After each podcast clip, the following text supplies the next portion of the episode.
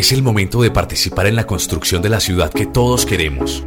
Te invitamos a que te conectes por los canales del Consejo de Medellín y hagas parte del Plan de Desarrollo de la ciudad.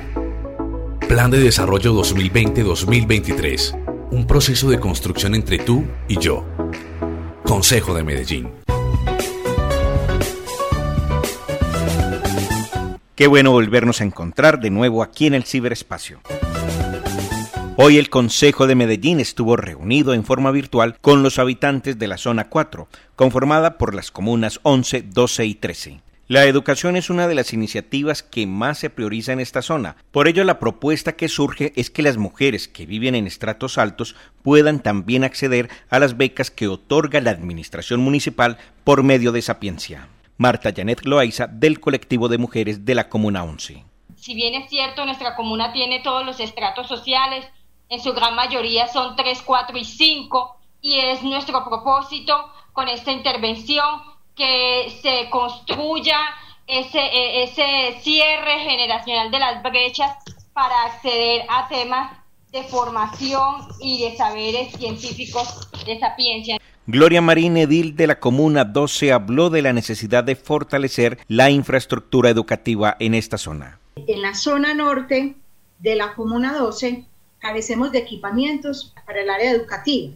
Necesitamos con urgencia la construcción o la ampliación de la institución educativa La Piedad, debido a que ella no tiene sino una capacidad para 800 alumnos y a la fecha eh, tiene 1.200 estudiantes. Así que tenemos un hacinamiento en la institución de un 45%. La población LGTB también hizo sus propuestas. Es la importancia de crear una unidad administrativa LGBT. Bogotá, Barranquilla y otras grandes ciudades del país nos han dado ejemplo de cómo funcionan estas unidades administrativas para los asuntos LGBT.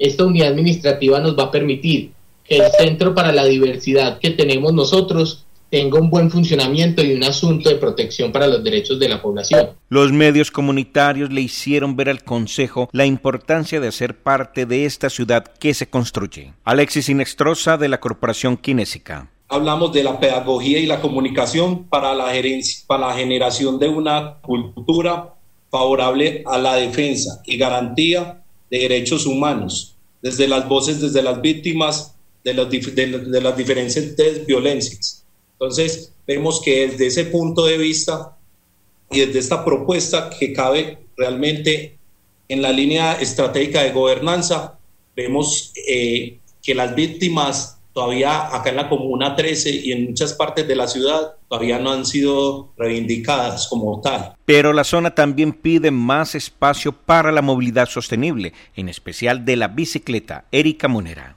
En cuanto a las ciclorutas de 15 kilómetros, ya hemos dicho pues que es una cifra muy baja, entonces debemos aumentar pues esta, por lo mismo que digo pues como el interés de los usuarios nuevos, que tengan mayor, digamos, seguridad en las ciclorrutas, no que prioricen los vehículos motorizados, sino que amplien, amplíen pues la vida, digamos, para nosotros también. Es la democracia participativa que encuentra su espacio hoy desde la virtualidad porque el Consejo de Medellín somos tú y yo.